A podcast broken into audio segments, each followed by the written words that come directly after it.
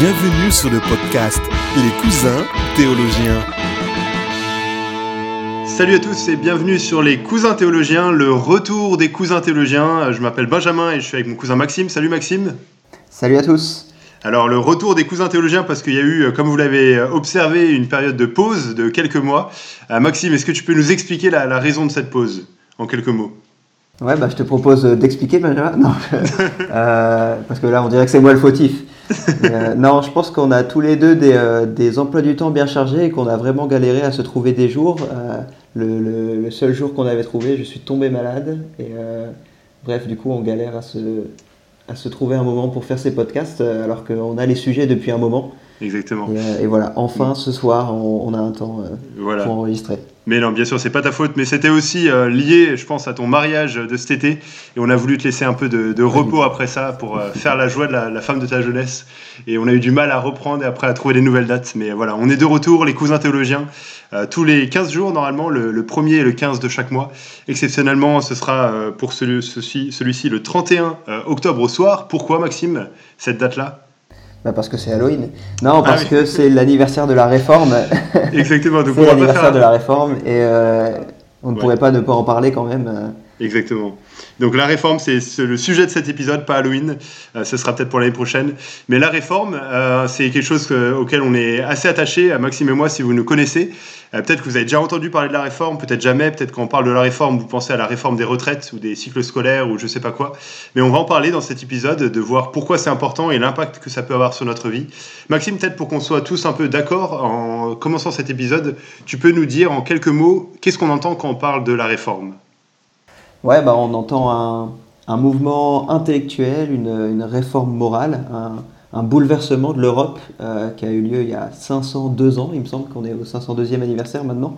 Ouais. Euh, ouais. Et qui, qui, qui, a fait intervenir des personnages importants, qui a vraiment changé euh, l'histoire de, de, de l'Occident. C'est un mouvement qui a eu lieu dans l'Église, en Europe, qui a consisté en ouais, une contestation d'abus en fait, à cette période, tout le monde était d'accord avec le fait qu'il fallait une. Il y avait un problème avec l'Église, il y avait des abus moraux euh, immenses, il y avait euh, de la corruption, et, et, il y avait euh, du coup différents mouvements qui proposaient des réformes morales. Mais la particularité de la réforme, avec un grand R, c'est qu'elle a compris que le problème n'était pas seulement moral, mais il y avait un vrai problème doctrinal, un vrai problème dans l'organisation de l'Église, et, et, beaucoup plus à changer que simplement des petites, euh, des petites modifications euh, euh, quant à la corruption, quoi, des petites manœuvres politiques. Et c'est ça la, réforme, c'est vraiment des hommes qui se sont levés au travers toute l'Europe pour dire qu'il fallait changer. Bien souvent, en fait, ce sont des, des, pasteurs, hein, des gens qui, qui avaient la charge d'église, qui se sont dit pour le bien de mon église et de, des brebis que dont j'ai à m'occuper, euh, ça ne peut pas continuer ainsi.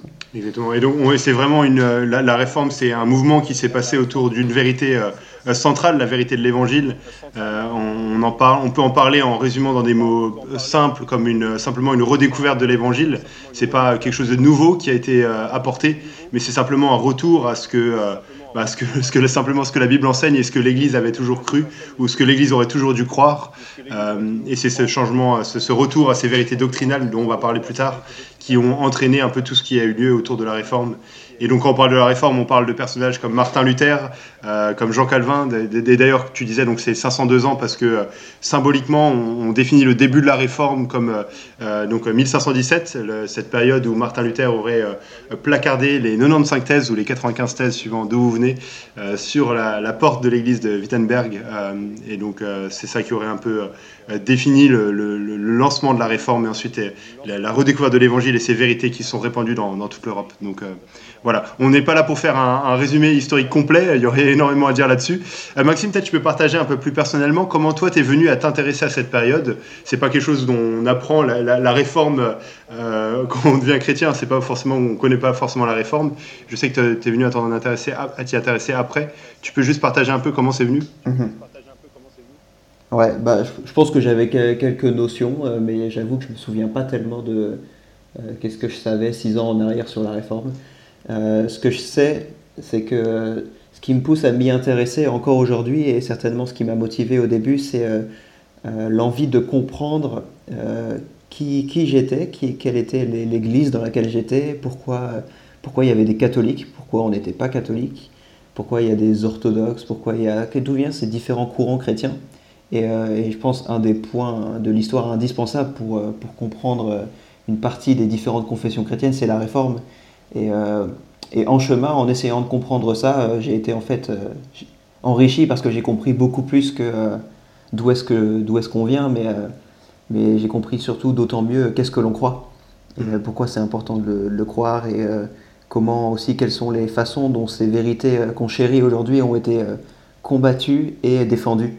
Hmm. Euh, ouais, je pense que c'est vraiment l'envie de trouver des racines qui peut-être nous manquent un peu euh, dans le, dans le milieu évangélique. On a peut-être euh, l'impression que notre foi date d'hier. Ouais. Et, hmm. et, la réforme, c'est un truc vraiment ouais, à étudier pour comprendre que non, notre foi, c'est une foi qui se transmet, que, qu'on a reçu de nos pères et qu'on qu'on transmettra à la génération qui vient. Ouais, moi c'est ce qui m'avait beaucoup encouragé quand je me suis intéressé à, à, ça un peu. Je me souviens que c'était, euh, je pense que c'était il y a quelques années, il y a 6-7 ans, quelque chose comme ça. Sur le groupe Transmettre, quelqu'un avait juste posté euh, le, film Luther en vidéo sur YouTube. Et pour moi, quand on parlait de Luther, je savais pas trop qui c'était et la réforme, j'avais vraiment aucune idée de ce que c'était. Et donc j'avais regardé ce film et alors euh, même si on peut avoir des, euh, voilà, pas être forcément totalement d'accord avec tout ce qui est présenté dans ce film d'un point de vue historique ou même théologique, etc. Mais juste, j'avais été émerveillé de voir l'œuvre de la grâce de Dieu dans la vie de quelqu'un comme Luther. Euh, dans cette période-là. Et en milieu intéressant après de voir comment, bah, oui, effectivement, a, on peut regarder en arrière en tant que chrétien et voir dans l'histoire des périodes où Dieu agit de manière particulièrement intense euh, pour permettre que l'évangile ne soit pas perdu, pour utiliser des hommes et des femmes faibles, euh, impuissants par eux-mêmes, mais qu'il a utilisé par sa puissance euh, pour permettre que l'évangile progresse. Et j'étais juste tellement émerveillé et encouragé de voir ça. c'est ce qui m'a un peu attiré au début et c'est ce qui m'encourage encore maintenant à me plonger non seulement dans la réforme, mais aussi dans l'histoire de l'Église en, général. Ouais, je pense, je pense que d'une façon générale, quoi qu'on quoi qu'on pense de la réforme, où qu'on se situe, et même si on n'est pas croyant, je pense que personne ne dirait que c'est une période ennuyante euh, de hmm. l'histoire. Parce que il, pas, il y a eu des, des personnes tellement étonnantes et des, euh, des, choses tellement folles qui, qui ont vraiment renversé le cours de l'histoire que personne ne s'ennuie euh, s'il prend le temps vraiment de, réfléchir à ce qu'est la réforme. Ouais. Et pourquoi, pourquoi, Maxime, pour aller un peu plus loin, pourquoi est-ce que c'est important en tant que chrétien de, s'intéresser à la réforme, autre que les raisons qu'on a peut-être mentionnées, que c'est encourageant, que c'est utile de réaliser qu'on n'est pas juste voilà, euh, chrétien depuis euh, hier, ou les chrétiens évangéliques du XXIe siècle sont les seuls chrétiens de toute l'histoire. Mais pourquoi est-ce que tu dirais que c'est important pour un chrétien aujourd'hui de, s'y intéresser? Je pense que je, je l'ai mentionné en passant, mais parce que quand, on étudie la réforme, on est amené à, étudier des, en fait, à mieux étudier la Bible. Hmm. Parce que les, discussions qui agitaient l'Europe à cette époque, ce n'étaient pas des discussions euh, économiques, euh, sportives, etc. Mais, euh, mais pour le coup, tout le, toute l'Europe se déchirait sur des questions théologiques. Et, et ça paraît fou aujourd'hui, mais, mais du coup, les plus grands intellects et les gens les plus simples chez eux discutaient de sujets profonds Mhm. Euh, qui, qui, ouais, ça ferait du bien, je pense, aux chrétiens aujourd'hui de rediscuter un peu plus souvent de ces sujets. Ça leur permettrait de mieux comprendre la Bible, mieux comprendre l'Évangile et, euh, et de mieux comprendre qui ils sont, de mieux euh, agir en chrétien dans ce monde. Ouais. Et en fait, et c'est aussi réaliser qu'il y a peut-être le danger quand on parle de la réforme, et je pense que c'est un peu le, le, danger du film Luther, c'est de s'intéresser à la réforme juste d'un point de vue historique, politique, euh, voilà, même si évidemment toutes ces choses-là ont joué et ça a eu un impact politique et, et culturel et, plein d'autres choses sur la société. Mais avant tout, ce qui a dans le, enfin, ce qui fait la réforme, c'est l'évangile.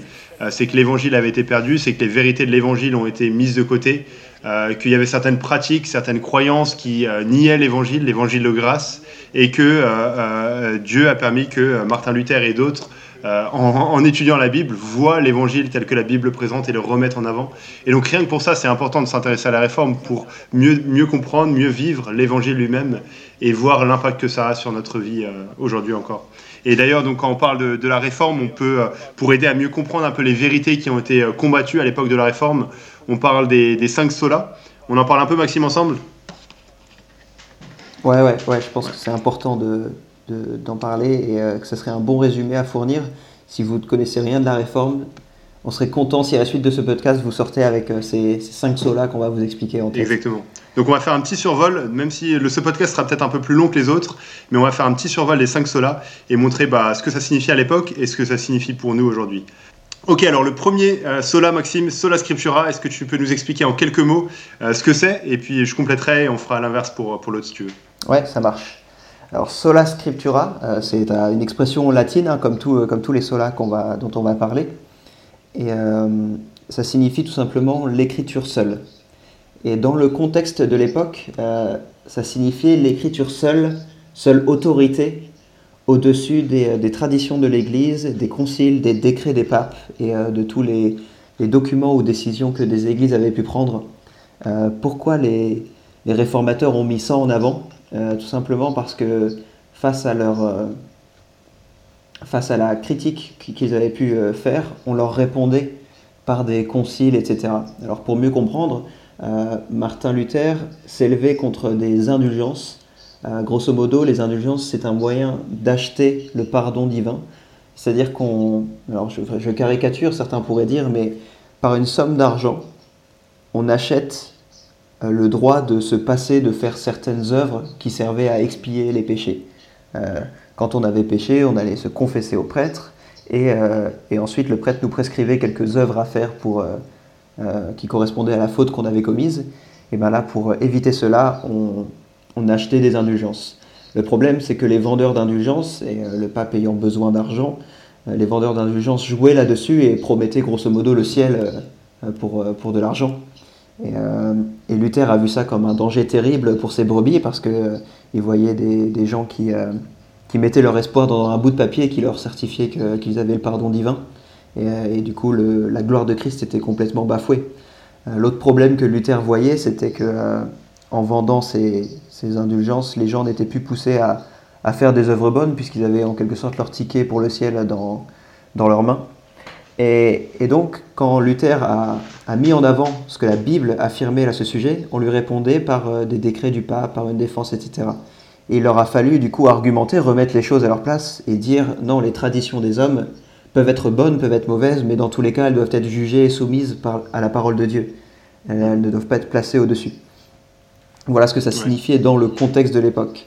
Euh, ce que ça peut signifier aujourd'hui, l'écriture seule, eh ben c'est euh, bien sûr exactement la même chose, mais euh, dans nos contextes, c'est peut-être pas des décrets des papes, etc., mais c'est toutes sortes de traditions que nos églises peuvent avoir, toutes sortes de slogans, toutes sortes d'habitudes qui, ouais, qu'il convient de questionner par rapport à l'écriture. Alors, le but de ce podcast n'est pas de, recenser toutes les choses euh, qui aurait à réformer dans nos églises, mais c'est simplement avoir ce principe en tête. C'est pas parce qu'on a toujours fait ainsi, c'est pas parce que le pasteur dit, euh, dit une chose que, que, ce, que, cette chose est tenue pour, euh, pour parole de Dieu. c'est la Bible qui fait autorité. pourquoi? Parce que tout simplement Dieu fait autorité et c'est par la Bible qu'il dirige son Église. La Bible est comme les décrets par lesquels il gouverne son Église et et l'Église n'a pas à se soumettre à, à d'autres lois, en tout cas pas à faire d'autres lois au-dessus de ces, ces lois-là euh, mm. que, que, Dieu nous a données. Donc euh, je ne sais pas si tu as des exemples plus concrets, Ben, ou une manière plus concrète de présenter Sola Scriptura aujourd'hui. Mais ouais, euh, Non, je, pense que c'est excellent. On ne peut pas aller trop dans les détails malheureusement parce que sinon on va exploser le temps. Mais une chose auquel je pensais par rapport à ça, et ça a plein d'implications, mais par exemple par rapport à notre perception de qui est Dieu, Enfin, on veut tout baser sur l'écriture et justement, c'est pas un Dieu tel que nous on voudrait qu'il soit. Et je pense qu'on a souvent ce danger en tant que chrétien euh, évangélique aujourd'hui d'avoir une perception de Dieu tel que nous on aimerait qu'il soit euh, ou tel qu'on nous a dit autour de nous qu'il était, plutôt que de se baser sur l'écriture tel que l'écriture nous le révèle. Mm. Euh, ouais, je pense que ouais, ça c'est une implication importante. C'est pas seulement soumettre les traditions de l'Église à l'écriture, mais aussi nos propres pensées. Excellent. Le deuxième, alors euh, bon, il y a plusieurs ordres qui sont proposés pour les 5 solas, etc. Là, on va suivre l'ordre du e-book de la REB, euh, qui va faire autorité juste pour, pour, pour, euh, ce podcast. Donc la Sola Gracia. Ah. Euh, avant, que ça soit un chant du groupe Impact, c'était un des, cinq solas de, la réforme. Et je pense, alors euh, c'est difficile de dire s'il y en a un qui est plus important que les autres. Bien sûr, Sola Scriptura, c'est celui sur lequel tous les autres solas se basent, parce que euh, tout vient de l'écriture.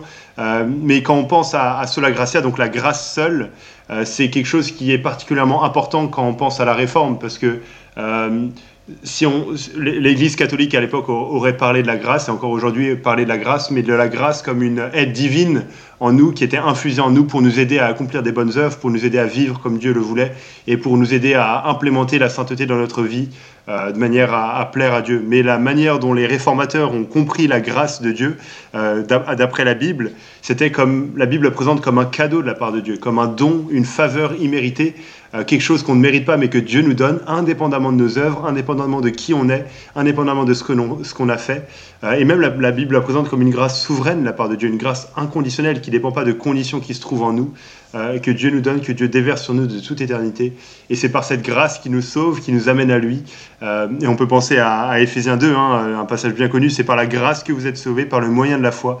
Ça ne vient pas de vous, c'est le don de Dieu. Hmm. Euh, et donc de vraiment présenter la grâce comme un, comme un don de Dieu, comme un, cadeau. et, et c'est quelque chose qui est marquant dans le contexte de l'époque où beaucoup vivaient avec une, une grande peur de la mort. Aujourd'hui, on a peut-être moins peur de la mort qu'avant. Il y, y, a plus d'avancées médicales, etc. Et du coup, de, de, de, comme tu le disais, dans le contexte des indulgences, dans tout ce contexte-là, il y avait vraiment la, la, pensée ambiante de, vouloir gagner sa place auprès de Dieu, de vouloir s'assurer quelque chose auprès de Dieu par les efforts humains et de vivre dans une constante peur, dans une constante crainte. Euh, mais à l'opposé de ça, il y a la grâce de Dieu qui rayonne comme un, comme un, un, joyau précieux, euh, en montrant que le, le salut, c'est un, don que Dieu nous donne et, mm. qu'on ne mérite pas et qu'on peut être sauvé que, uniquement par, par la grâce. Euh, et c'est quelque chose qui est aussi vrai pour nous aujourd'hui. Peut-être qu'on a on n'a pas de mal en tant que chrétien à affirmer ça qu'on est sauvé par la grâce, mais on a peut-être du mal à le vivre ou à penser peut-être que voilà parce que je suis né dans une famille chrétienne, parce que je fréquente l'Église depuis mon enfance, parce que euh, j'ai une certaine manière de vivre, alors bah ça m'assure une place auprès de Dieu.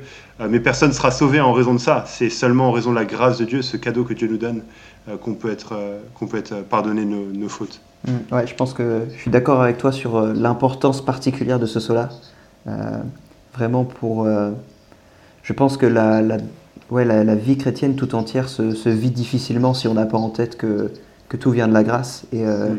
et c'est peut-être celui que je, dont j'essaye de me rappeler le plus souvent, au final. Ouais c'est difficile, de, c'est difficile de l'aborder sans aborder les autres parce que euh, tout est relié, tu vois. On est, on est sauvé par la grâce, par le moyen de la foi, la, la foi seule et indépendamment des œuvres, etc. Donc on empiète un peu sur les autres. Mais euh, voilà. le solus Christus, Christ seul. Eh ben, je suis content que tu l'abordes dans, dans, dans l'ordre là, euh, parce que je trouve ça bien de le mettre, de mettre Christus avant Fide et j'expliquerai pourquoi. Excellent. Solus Christus, ouais, ça signifie tout simplement Christ seul. Et, euh, euh, sola gratia, sola fide, solus Christus parlent, euh, tous ces trois solas qu'on va, qu'on va exposer, parlent tous les trois du salut, de comment une personne est sauvée et, déclarée juste et acceptée, agréée par Dieu.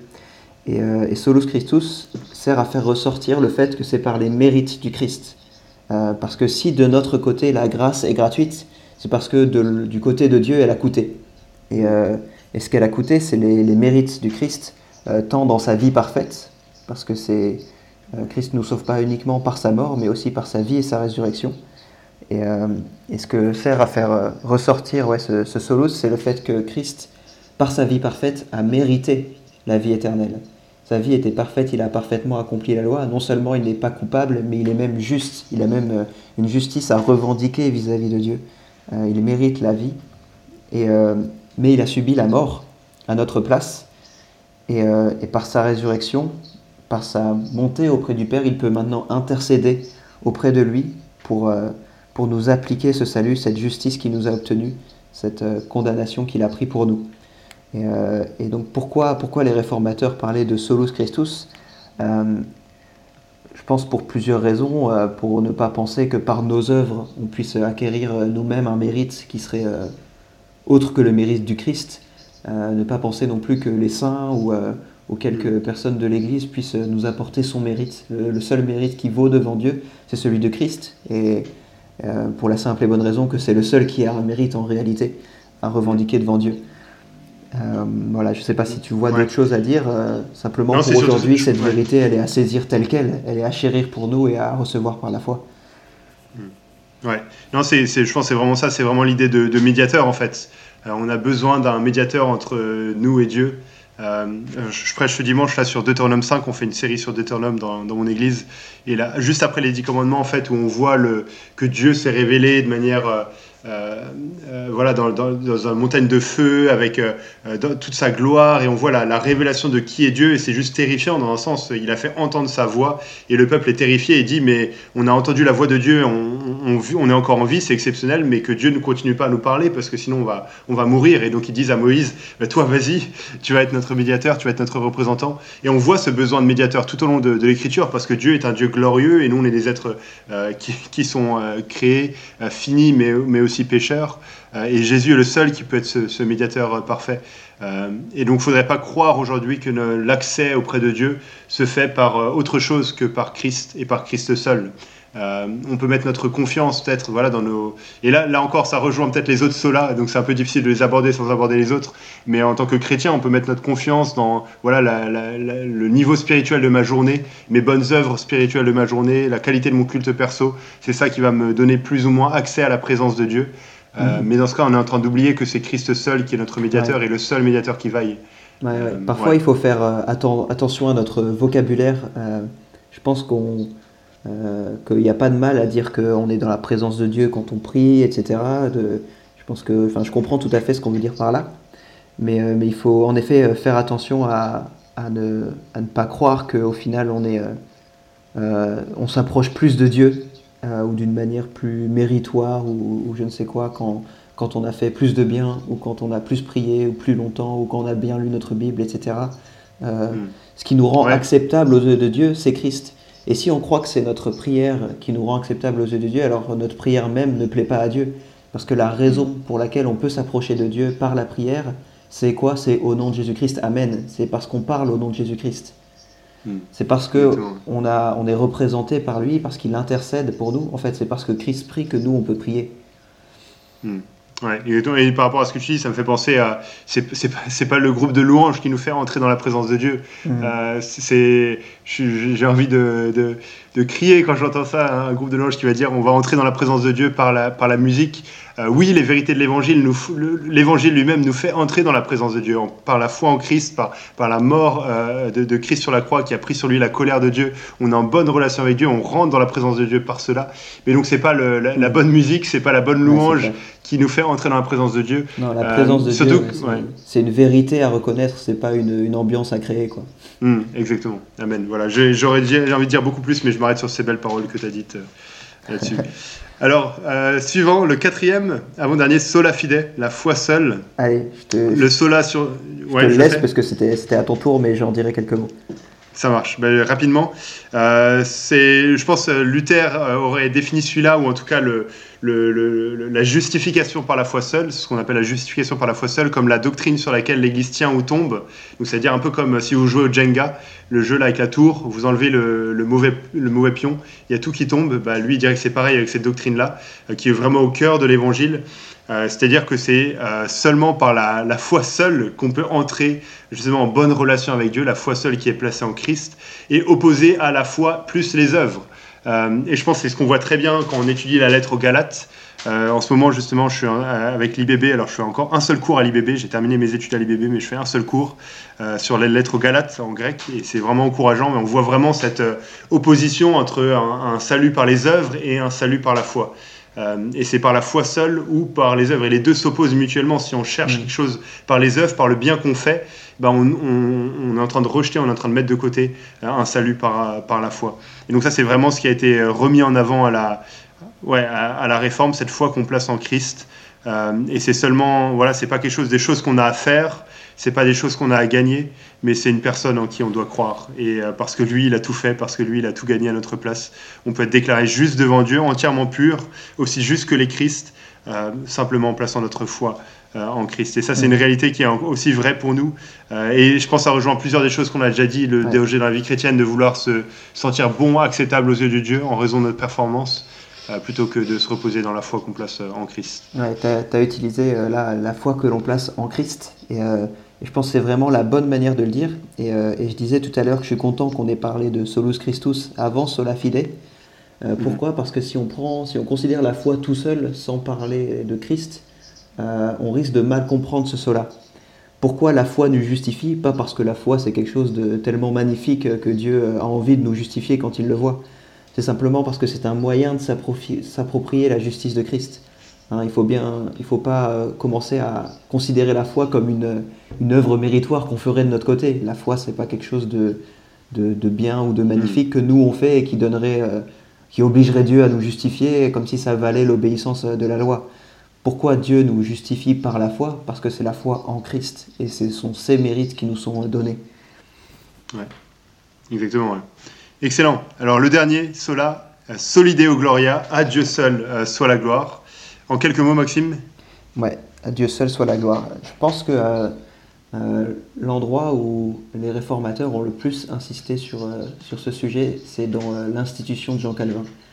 Partout quand je lis, quand, quand, on lit cette œuvre, on voit que chaque sujet qu'il aborde, en particulier quand il répond aux catholiques, il cherche à montrer comment leur position méprise la gloire de Dieu, comment elle le considère comme, comme peu de choses. Et c'était vraiment le combat, le combat des réformateurs de montrer que, que tout, tout, honneur doit revenir à Dieu. Et je pense que pour bien comprendre ce cela, ça peut être intéressant de revenir sur ceux qu'on a parcourus. Sola Scriptura, ça glorifie Dieu. Pourquoi? Parce qu'on est en train de le reconnaître comme seule autorité sur son Église. On n'est pas en train d'élever un homme euh, au-dessus ou une tradition humaine au-dessus de son autorité, mais on reconnaît que lui seul a l'autorité suprême sur son Église. Sola Fide, Sola Gratia, Solus Christus, en quoi ça glorifie Dieu? Parce qu'on n'est encore une fois pas en train de vanter nos mérites à ses yeux, mais de reconnaître notre juste position face à lui c'est-à-dire notre injustice et sa justice. On est en train de reconnaître l'œuvre qu'il a fait. Et euh, ça me fait penser à Éphésiens 2, que tu as déjà cité, où Paul dit que c'est par la grâce, afin que personne ne puisse se vanter. Parce qu'en effet, si c'était par nos mérites ou nos œuvres, on aurait quelque chose à revendiquer. Euh, mm. Je suis au ciel, je suis juste parce que j'ai fait telle chose, et euh, la gloire nous reviendrait au final. Mais là, la gloire revient à Dieu parce que la personne inventée pour notre salut, c'est Dieu. Mm. Et donc, euh, Solideo Gloria, pourquoi c'est un sola de la réforme, parce que toutes les vérités que la réforme a mises en valeur sont des vérités qui ont pour but final la gloire de Dieu. Hmm. Ouais, excellent, bah, tu as tout dit, très encourageant. Euh, et Maxime, pour terminer ce, podcast, peut-être une ou deux choses, on partage chacun qui qu'on aime particulièrement. Alors là, c'est un côté plus subjectif qui nous encourage particulièrement dans cette période-là, dans l'étude de cette période-là ou de ces, vérités-là. Euh, moi, je pense ce qui m'encourage, c'est que euh, j'ai peut-être une tendance pessimiste euh, quand je regarde euh, la situation de l'Église aujourd'hui. Je peux voir tel et tel problème, etc. et me dire, euh, mince, comment ça se fait qu'on a oublié telle vérité, pourquoi on en est là? Et de me rendre compte que il y a 500 ans, des hommes qui étaient au début en très petite minorité ont pu retourner l'Europe, ont pu entraîner un véritable changement de toute la société, faire prendre conscience de l'évangile à tous, petits et grands, des hommes politiques et des gens tout simples dans leur maison ont, eu accès à ces vérités et les ont chéries, euh, parfois au prix de leur vie. Et euh, juste considérer ce zèle euh, m'encourage pour euh, notre propre génération de me dire euh, qu'au final c'est Dieu qui combat pour nous et que cette œuvre qui semblait impossible à cette époque a pu être réalisée par sa force et elle pourra aussi l'être dans notre génération. je pense à une autre caractéristique qui m'encourage beaucoup de la réforme, c'est le, euh, sérieux euh, des, réformateurs. Euh, ce que je veux dire par là, c'est que dans, dans, un article récent que j'ai publié sur la REP sur le doute, je disais que j'ai traversé une période de doute, et c'est des périodes où je cherchais des réponses sérieuses. Et plusieurs de ces réponses m'ont été fournies par les écrits de cette époque, en fait. c'est fou, mais ils ont écrit ça il y a 500 ans, et encore aujourd'hui, leurs réponses à, plusieurs questions m'ont semblé tellement pertinentes qu'elles ont mis fin à mes doutes. Et euh, ouais, ça c'est vraiment quelque chose que, j'apprécie. Peut-être un dernier, dernier point, c'est euh, le caractère complet de leur approche, dans le sens où euh, les réformateurs étaient, étaient des vrais pasteurs et ils s'occupaient de, ils s'occupaient de, de leur église dans, dans sa globalité. Ils cherchaient à, à réformer oui, les familles, à prendre soin des à prendre soin de l'éducation des enfants, etc., à prendre soin des pauvres. Les, les diacres de l'église de Jean Calvin à Genève ont fait un travail fantastique, à tel point que même les, les grands philosophes athées de l'Europe disaient que c'était magnifique ce qui se faisait à Genève, qu'il n'y avait plus aucun pauvre, etc. Et euh, je pense que le caractère complet de leur œuvre euh, m'impressionne, dans le sens où ils ont réussi à combattre pour l'évangile et à bien articuler ça avec euh, l'œuvre sociale sans, sans les mettre en concurrence, quoi, sans, sans basculer d'un côté, dans un extrême ou l'autre. Hmm. Ouais, excellent, merci. Euh, pour moi, juste deux choses, je pense, bah, parmi beaucoup, mais deux choses si je devais choisir. La première, c'est simplement de. Enfin, ça cette période m'encourage parce que ça très simplement à l'évangile lui-même. Euh, il n'y a rien de plus encourageant, rien comme on l'a fait là dans ce podcast, de prendre du temps pour parler de ces vérités-là. Ça m'encourage énormément de juste voir la grâce de Dieu en Christ il n'y a rien de plus beau, il n'y a rien de plus merveilleux. Et c'est une des choses centrales qu'on veut transmettre par ce podcast, la, la, suffisance de Christ, la beauté de Christ, et le fait que ça vaut le coup de, de tout donner, de, de, vivre toute sa vie à la lumière de ça. Euh, parce que c'est non seulement pour nous en tant que, que chrétiens la chose la plus précieuse qu'on ait, euh, mais c'est aussi pour ce monde, euh, la chose dont ce monde a le plus besoin, de, de, Christ seul et, de la grâce de Dieu qui se trouve en Jésus. Mm. Et la deuxième chose, ça serait, je pense, un peu, ça rejoint peut-être un peu ce que tu as dit, mais simplement regarder cette période, ça m'aide à voir la petitesse de l'homme et la grandeur de Dieu. Euh, petitesse de l'homme, parce que oui, c'est vrai qu'il y a des gens impressionnants comme Luther, Calvin, on se dit waouh, c'était vraiment des gens mais hyper balèzes quoi, et euh, on est loin d'eux mais de voir en fait comment Dieu les a utilisés dans sa souveraineté de manière remarquable et que ça s'est pas joué à grand chose. Enfin, de voir vraiment la, main de Dieu derrière tout ça. C'est Dieu qui a été à l'œuvre dans la réforme, c'est Dieu qui a été à l'œuvre pour permettre à, cette redécouverte de l'évangile et, et, permettre ce progrès de l'évangile. Et donc ça donne beaucoup d'espoir pour, pour aujourd'hui, pour l'avenir, que Dieu est encore à l'œuvre, que Dieu règne sur le trône, que Dieu contrôle ce monde, qu'il n'est pas dépassé par les événements mm. euh, et qu'il peut encore agir pour sa gloire et qu'il le fera. Et donc, euh, ouais, ça, ça mm. m'encourage beaucoup. Ouais, une, une vérité euh, importante par rapport à ça, c'est de se souvenir qu'au final, euh, Dieu a plus à cœur son œuvre que nous-mêmes, on, a, on l'a à cœur. Hmm. Donc euh, quand, on est, quand on est découragé, il faut pas, ou quand on se fait du souci, il faut pas s'inquiéter. En un sens, il se fait encore plus du souci, si on peut parler ainsi, de Dieu pour son œuvre. Et, et c'est vraiment ce qu'on voit tout au long de la réforme. Il n'a pas abandonné son Église. Ouais. Amen. Mais ça m'encourage de refaire ces podcasts. Là, Maxime, ça m'avait manqué.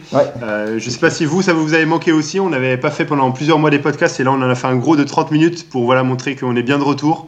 on est présent et on va, on va reprendre donc, euh, le, le premier et le 15 de, de chaque mois, plus ou moins avec euh, des fois quelques jours de retard en fonction des aléas de la vie.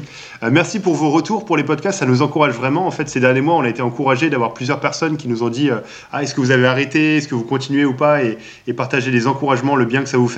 C'est ça qui nous a motivés à continuer. C'est vrai, des fois, on se pose des questions, mais voilà, on le fait avec le temps qu'on a sans se mettre la pression. Mais on est heureux de pouvoir continuer à aborder différents sujets dans, ces podcasts. ah oui, Maxime, le e-book de la REB, tu nous en fais un peu de pub? Ah oui. Bah justement, pour, euh, à l'occasion de cette réforme, et si vous voulez creuser ou avoir en note un peu plus ces cinq solas, je vais les répéter sola scriptura, sola gratia, solus Christus, sola fide, soli deo gloria.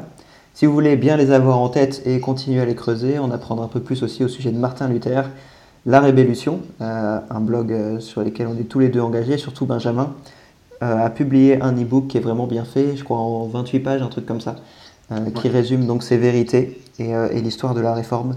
On vous invite à le consulter, à le télécharger. Il est disponible gratuitement sur leur site et, euh, profitez-en, c'est une belle ressource. Voilà, donc sur larévolution.com slash réforme, on met le lien dans la description du podcast. Merci de nous avoir écoutés. Vous pouvez retrouver Maxime sur son blog parlafoi.fr et moi-même Benjamin sur christemavie.fr. Et on se retrouve très bientôt pour des nouveaux podcasts. Salut Maxime. Salut et bonne fête de la réforme.